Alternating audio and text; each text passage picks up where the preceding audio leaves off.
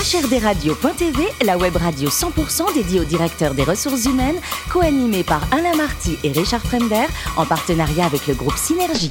Bonjour à toutes et à tous, bienvenue à bord de HRDRadio.tv. Vous êtes 12 000 DRH et dirigeants d'entreprises abonnés à nos podcasts. On vous remercie d'être toujours plus nombreux, de nous écouter chaque semaine. Vous pouvez réagir sur les réseaux sociaux, notre compte Twitter, HRD Radio, du bas, TV à mes côtés pour co-animer cette émission. Sophie Sanchez, la directrice générale du groupe Synergie. Bonjour Sophie. Bonjour Alain. Et Richard Fremder, rédacteur en chef adjoint de HRD Radio.tv. Bonjour Richard. Bonjour Alain. On prend de la hauteur aujourd'hui grâce à l'armée de l'air. Hein Effectivement, Alain, armée de l'air et de l'espace. Et puis c'est d'actualité avec Thomas Pesquet au-dessus de notre tête.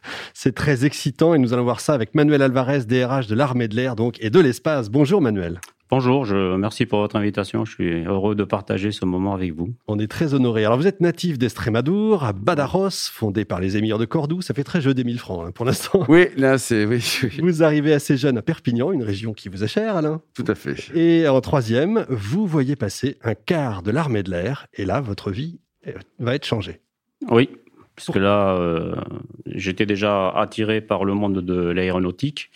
Et le fait de voir des, aviateurs venir dans mon collège nous expliquer le métier, ça m'a convaincu. Et je me suis engagé à l'âge de 15 ans, donc très tôt, ça fait 40 ans maintenant, euh, dans l'armée de l'air, euh, dans une école où en fait j'y allais pour faire mécanicien aéronautique.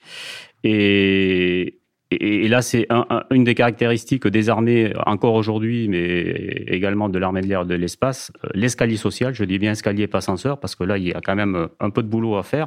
Euh, on m'a repéré, on a vu euh, un certain potentiel, et donc on m'a mis directement dans une école, dans une classe de seconde. Donc sur les 600 élèves qui rentraient tous les ans, il faisait une classe de 15 de, seconde. Et donc, j'ai fait mon chemin, seconde, première, terminale, Mathieu de. Et au lieu de faire mécanicien aéronautique, j'ai intégré euh, l'école des officiers de l'armée de l'air euh, à Salon de Provence, l'école de l'air. Et donc, je me suis retrouvé euh, sur les 15, j'ai été le seul à finir officier. donc, je, je dois, voilà, je, je remercie l'armée de l'air et la France, puisque je suis arrivé en France à l'âge de 7 ans, sans parler un mot de français. Et donc, là, aujourd'hui, pendant toute ma vie, j'ai essayé de rendre euh, à la France et à l'armée de l'air en particulier bah, tout ce qu'elle m'a offert et les possibilités euh, qui se sont présentées et que j'ai su, euh, j'ai su prendre. Parce que, comme je le disais tout à l'heure, il y a quand même une part de, de boulot. C'est vous qui bossez. voilà, c'est pour, Faut le monter l'escalier. Faut le hein, monter l'escalier. Ouais. Bel hommage, bel hommage en tout cas. Vous avez votre première unité à 23 ans, 10 personnes à votre service. Vous aviez déjà les RH en vous, en fait. Alors, euh, ma première partie de carrière, euh, il n'y avait pas de RH, si ce n'est le commandement. Moi, je suis pas pilote, je suis plutôt euh, ingénieur dans le domaine des télécommunications et des systèmes d'information et de communication. Et donc, en sortant de l'école de l'air, ma première affectation, c'est la base aérienne 943 de Nice-Montagel, où j'arrive, chef de service. Voilà, chef de service, c'est 10 personnes. Au bout de deux ans, parce qu'on a fait l'affaire, on devient chef de division, c'est 30 personnes. Et en fait, tout au long de la carrière, le boulot, c'est ça, c'est on prend des responsabilités euh, plus tard, lorsque au grade de lieutenant-colonel, on devient commandant d'unité. Euh, commandant d'unité, c'est 280 personnes. Et euh, lorsqu'on est colonel, et moi, au passage de général, j'ai commandé la base aérienne de, de Rochefort, où il y a l'école de formation des sous-officiers de l'armée de l'air. Donc là, c'est 3500 personnes. Et puis maintenant, bah, directeur des ressources humaines de l'armée de l'air de l'espace, 40 000 aviateurs. Donc je suis pas le chef, mais je les gère. Et demain, les 80 000, vous allez les trouver où? Ah, les 80 000, ça va être dur. Richard? Rapidement, parce que vous avez fait les questions et les réponses. Ah, bah... rien à faire, c'est merveilleux. Euh, armée de l'air, tout le monde connaît, mais pourquoi l'espace? Est-ce que ça veut dire que l'espace va être militarisé? Euh, non, en fait, euh, l'espace, c'est un, un, un, nouveau, un nouvel espace de, de confrontation, qu'on le veuille ou non, ça, mm. ça s'impose.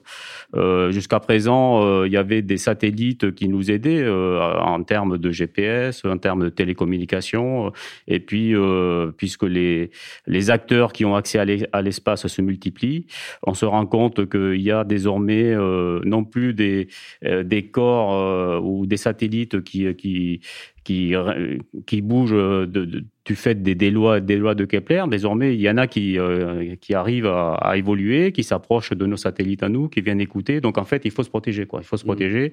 Je vous rappelle que les Chinois ont déjà montré qu'ils étaient capables de, de détruire un satellite. D'ailleurs, on le fait plus parce que détruire un satellite, ça fait beaucoup de déchets dans l'espace qui restent là, quoi, et qui gênent ensuite tous les autres. Donc voilà, c'est un, un, nouvel espace de confrontation. Euh, L'armée de l'air, euh, on doit y être. Quoi. Alors, euh, d'abord, dans la première mission, c'est essayer de surveiller, de détecter tout ce qui s'y passe pour, pour avoir l'information. Et puis... intervenir, pourquoi pas Intervenir, en tout cas, faire en sorte que les, les moyens dont on a besoin aujourd'hui puissent être utilisés, même en temps de crise. Alors, vous cherchez, Manuel, à recruter des talents, comme tout le monde. Est-ce qu'il y a une guerre des talents entre l'armée de terre, l'armée de l'air et les, vos amis marins? Euh, vous les piquez là, les bons ou pas? Non, non, non, parce qu'en fait, euh, quand on regarde euh, nos armées, elles sont assez différentes. l'armée de terre, ils sont très nombreux, mais eux, le cœur de l'armée de terre, c'est des militaires du rang. Donc, c'est les militaires du rang, c'est des jeunes qui, qui, qui ont le bac maximum. Nous, l'armée de l'air, on est et de l'espace, on est une armée plutôt technologique. donc, 40 000 aviateurs, c'est 6 000 officiers, 24 000 sous-officiers hmm. et que 10 000 militaires du rang. Donc nous, notre cible principale, ce sont les sous-officiers. Sous-officiers, c'est bac minimum, quoi. Bac, bac plus 2.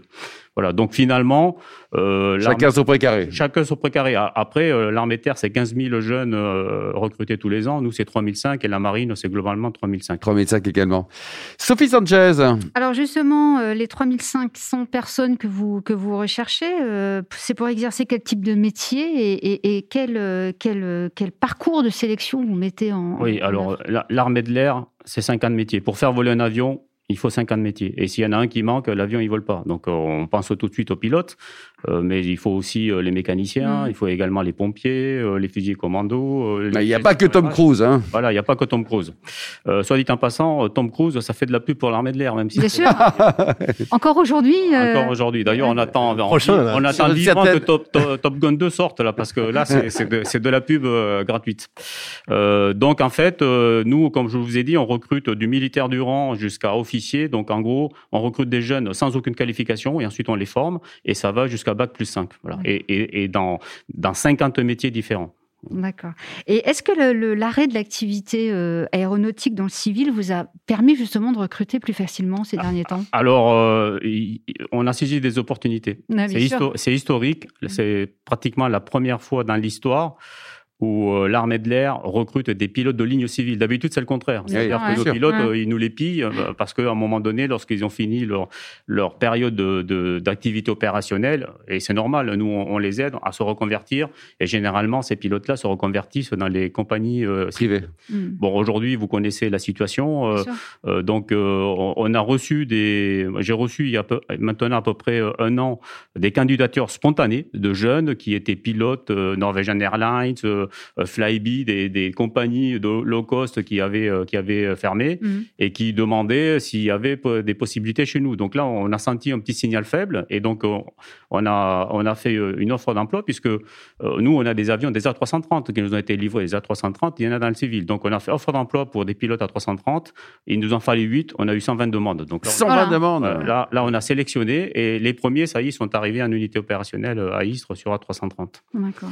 Mais ça, c'est vraiment le, contexte. c'est conjoncturel, quoi. C'est vraiment conjoncturel. Mmh, Est-ce que vous avez un sujet de, fidélisation des, jeunes ou lorsque les jeunes rentrent chez vous, c'est à vie? Non, non. Alors, euh, aujourd'hui, euh, moi, en tant que DRH euh, de, l'armée de l'air et de l'espace, et, c'est les mêmes problématiques que pour mes camarades de l'armée de terre et de la marine, on a deux principaux enjeux.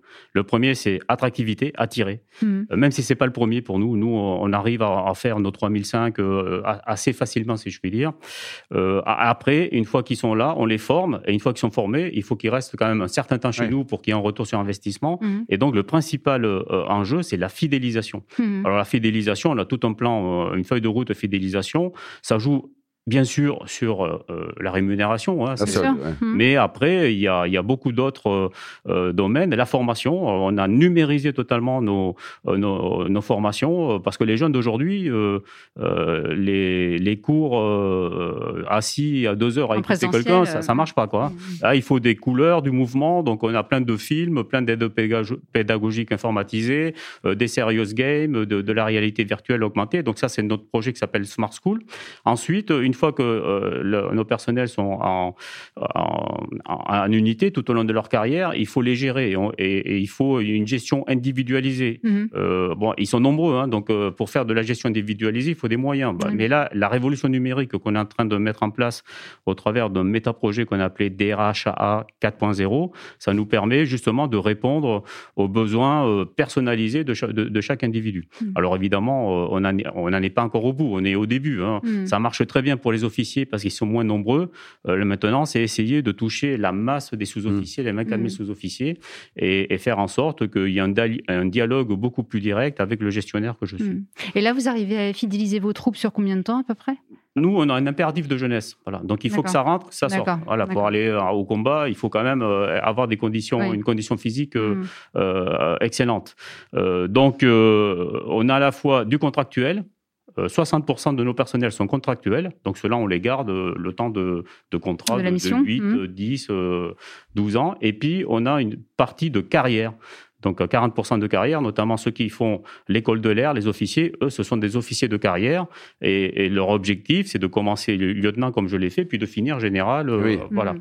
Donc euh, la proportion, c'est 60% 40%, 60% contractuel, 40% de carrière. Hmm. Alors après, il y a des, lorsque le contexte économique est, à peu près euh, normal, euh, dans certains métiers, euh, il y a un, fort attrait du, du, secteur privé, notamment tout ce qui est maintenance aéronautique, Airbus, etc., où là, on, recrute des jeunes, on les forme, et puis au bout d'un moment, ben, ils s'en vont. Ils s'en vont.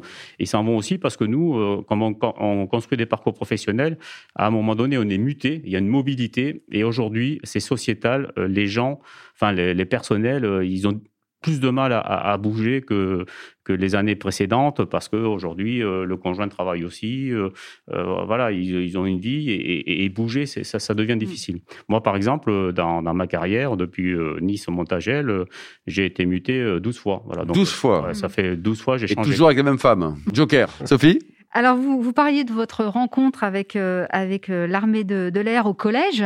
Est-ce qu'il y avait des jeunes filles dans votre classe qui ont suivi euh, les douze déménagements non, pas les douze déménagements, mais qui, se sont intégrés aussi parce que la, présence des femmes dans, oui, en, fait, l'armée, c'est un vrai enjeu. Bah, tout à fait. Et d'ailleurs, l'armée de l'air c'est, et de l'espace, c'est l'armée la plus féminisée. Nous, globalement, on est à peu près à 23% de, de jeunes femmes. la marine doit être à 15-16 et l'armée de terre à, 11. Mmh. Alors nous, on y va à fond, hein, parce qu'on ne peut pas se passer de, de la moitié du vivier de, de, la jeunesse. Et puis, euh, euh, souvent, la, richesse vient de la diversité. Et, et puis, euh, on, s'impose ce, ce voilà, ce, être exemplaire, voilà, mmh. ce, devoir d'exemplarité vis-à-vis de la société. Donc nous, on essaie de, de recruter le plus possible de, de jeunes femmes et notamment de les attirer sur les métiers où elles sont peu nombreuses aujourd'hui. Ce qui fait que dans tous nos produits de communication, globalement, si vous comptez bien, il y a 50% de femmes, alors qu'on n'en a que 23. Donc on, surjoue notre représentation, et surtout dans les, dans les métiers de pilote de chasse, dans les métiers de pompiers, de fusiliers commando. Donc hmm. euh, l'objectif, c'est de, de, les convaincre que pilote de chasse, c'est possible. C'est possible. On en a, on en a, on, les met en avant. Hmm. tout le monde connaît euh, Caroline Aigle, qui est, qui est la première pilote de chasse. Hmm. Euh, moi, quand je suis rentré à l'école de l'air, il y avait des quotas dans ma promo, on mhm. était 90, il y avait trois places pour les filles. Trois places pour les filles. Trois places. Donc depuis, ça s'est totalement ouvert. Tous les métiers sont ouverts aux filles, dans toutes les armées, y compris dans les sous-marins. Et donc, euh, en effet, euh, euh, moi j'ai vu cette évolution où aujourd'hui l'armée de l'air, je vous dis, 23% de, de féminisation. Mhm.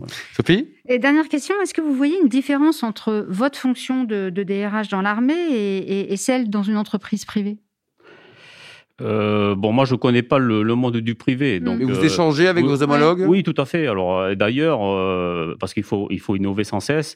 là, on a lancé un groupe de travail avec des DRH de, de grandes sociétés, de grandes sociétés privées comme Vinci, une, une, branche de Thales. Et en fait, ils sont prêts à nous aider et ils viennent réfléchir sur ce que devrait être le parcours d'un aviateur demain. Voilà, essayer super, ça. Bien. Voilà, de ne pas rester dans notre consanguinité et d'essayer de, de envisager des passerelles aussi. c'est très très bien ça.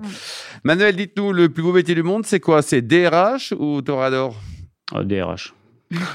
Vous aimez la tauromachie, oui, mais, DRH, c'est quand même plus sexy. Quoi. Voilà, je préfère aller en opération extérieure que Alors, et côté cuisine, il paraît que vous êtes le, champion olympique de la préparation de la paella. Ah, forcément, de, par mes origines, oui. Alors, comment vous la préparez? D'abord, est-ce qu'il y a du poulet? Il n'y a pas de poulet? Ouais, en fait, il y a des fruits de mer? Il y, en a, autant, euh, autant que de régions. Hein. Donc, euh, soit vous pouvez la faire aux fruits de mer, euh, soit au poulet. moi, le petit secret que, que j'ai lorsque je fais la paella, c'est qu'à un moment donné, quand vous mettez le riz, il faut du bouillon. Moi, au lieu de mettre du bouillon, je mets une soupe de poisson. Comme ça, il y a une petite. euh, Ah oui. un peu breton, quoi. Voilà. C'est, C'est l'extrême-adure, euh, l'extrême Bretagne, quoi. voilà. Et, et ça donne beaucoup plus de goût. Bon, et pour terminer, alors, euh, je suis catalan. Alors, pourquoi vous supportez le Real et pas le Barça?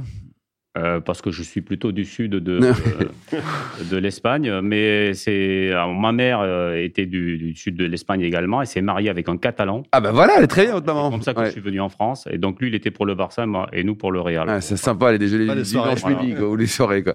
Merci beaucoup, Manuel. Ne change rien. Vous êtes juste parfait, vraiment. Merci également à vous, Sophie Richard. Vous êtes très bien tous les deux. Merci. Fin de ce numéro d'HRDRadio.tv. Retrouvez toute notre actualité sur nos comptes Twitter, LinkedIn et Facebook. On se donne rendez-vous jeudi prochain à 14h précise pour une nouvelle émission.